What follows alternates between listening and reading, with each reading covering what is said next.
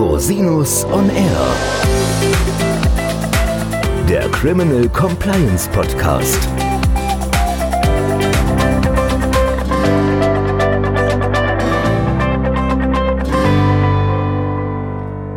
Herzlich willkommen zum Criminal Compliance Podcast. Schön, dass Sie wieder eingeschaltet haben. Mein Name ist Christian Rosinus und mein heutiges Thema ist Compliance am Nordpol.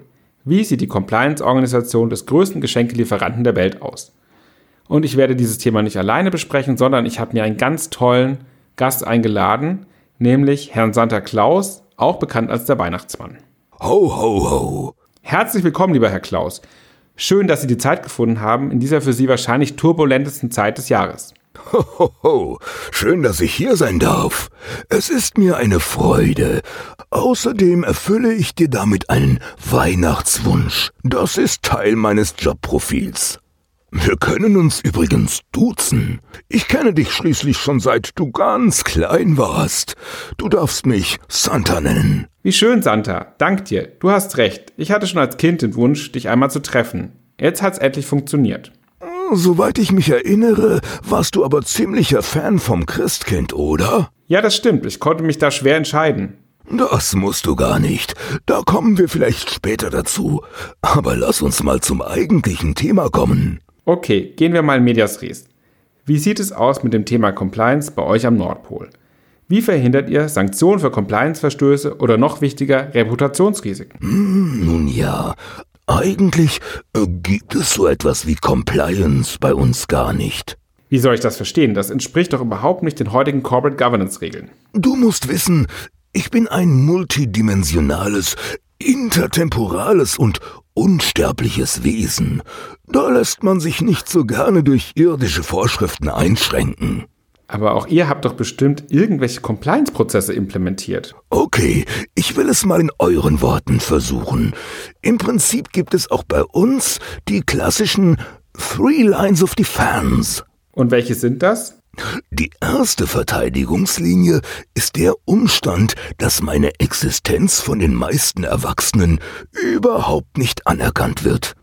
Wie willst du jemanden bestrafen, den es offiziell gar nicht gibt? Logisch, das ist natürlich sehr schlau. Die zweite Verteidigungslinie ist, dass wir intern klare und transparente Regeln haben, nach denen wir arbeiten. Okay, das interessiert mich. Da können wir gleich noch einmal näher drüber sprechen. Und die dritte Verteidigungslinie wäre, dass ich einfach in eine andere Dimension wechseln würde, wenn es zu brenzlig wird. Das wäre sehr schlimm für viele Millionen Kinder auf der ganzen Welt. Und deshalb würde ich es gerne vermeiden.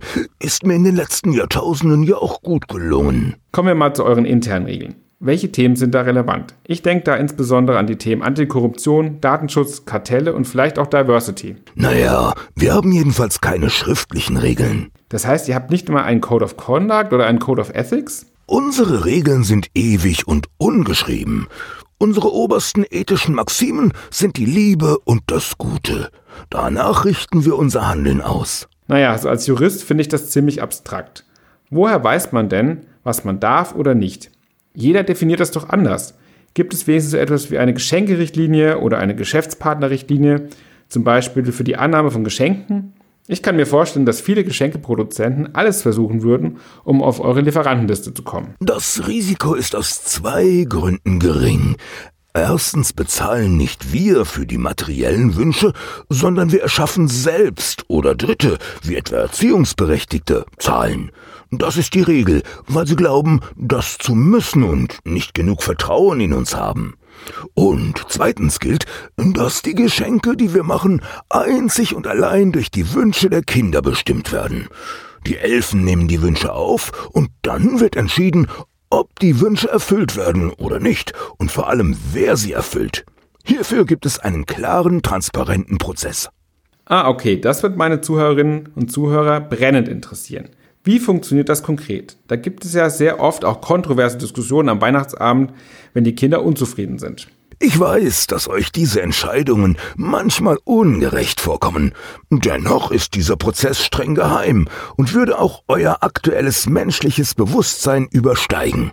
Dazu kann ich keine Auskunft geben. Hm, das ist schade, aber verständlich. Wie macht ihr das mit den Daten? Ihr habt personenbezogene Daten von nahezu allen Menschen und ihren geheimsten Wünschen auf dieser Welt gespeichert und verarbeitet diese. Wie verhindert ihr Datenlecks? Löscht ihr die Daten, wenn die Kinder aufhören, an euch zu glauben? Wir hatten in den letzten Jahren noch nie ein Datenleck. Das liegt daran, dass im Prinzip die Daten immer da sind und gleichzeitig auch nicht da sind. Das hat etwas mit meiner Natur als multidimensionales und intertemporales Wesen zu tun. Lass es mich mal so ausdrücken. Wir haben die wirksamste Verschlüsselung der Welt. Okay, das ist beruhigend zu hören. Und wie sieht's aus mit der Kartellbildung? Du bist nicht die einzige Person im Weihnachtsgeschäft. Da gibt es noch das Christkind oder Santa Lucia in Schweden, um ein paar Beispiele zu nennen. Man hat den Eindruck, dass ihr den Markt unter euch aufgeteilt habt, wobei du wahrscheinlich weltweit Marktführer bist. Auch dank deiner Zusammenarbeit mit einem bekannten Getränkeproduzenten. Gut, dass du es ansprichst. Ich habe nie mit einem weltlichen Getränkeproduzenten zusammengearbeitet. Ich bin froh, dass ich hier die Chance habe, das klarzustellen. Das ist gut zu wissen und natürlich wahnsinnig spannend für unsere Hörerinnen und Hörer. Und zu deiner weiteren Frage, wir müssen nichts aufteilen und sind auch kein Kartell. Wenn du es so willst, sind wir ein einheitliches Unternehmen. Alle Weihnachtsgestalten sind der Ausdruck derselben Sache.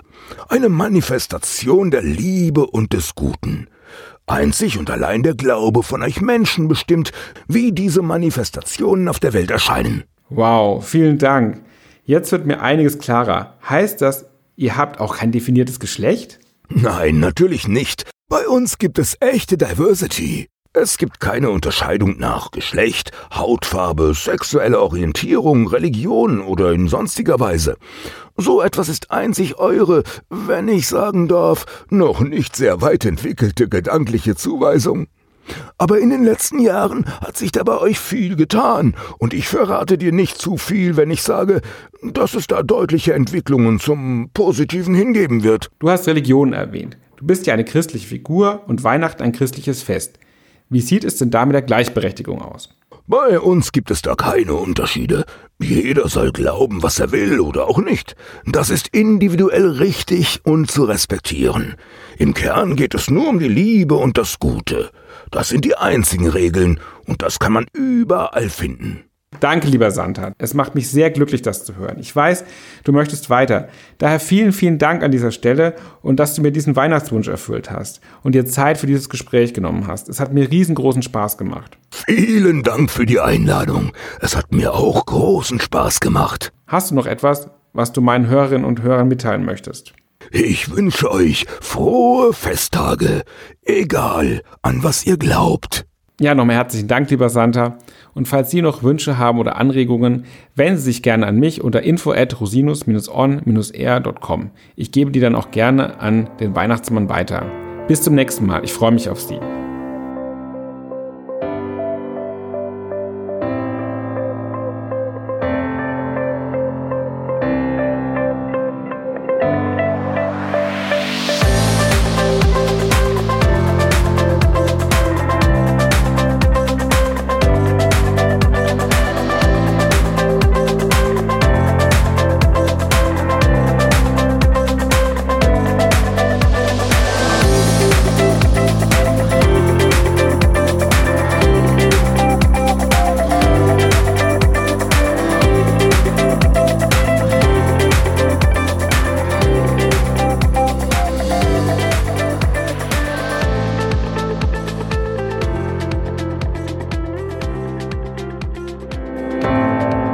Der Podcast stellt lediglich einen allgemeinen Überblick über rechtliche Themen dar und ersetzt selbstverständlich keine Rechtsberatung zu konkreten Fragestellungen im Einzelfall.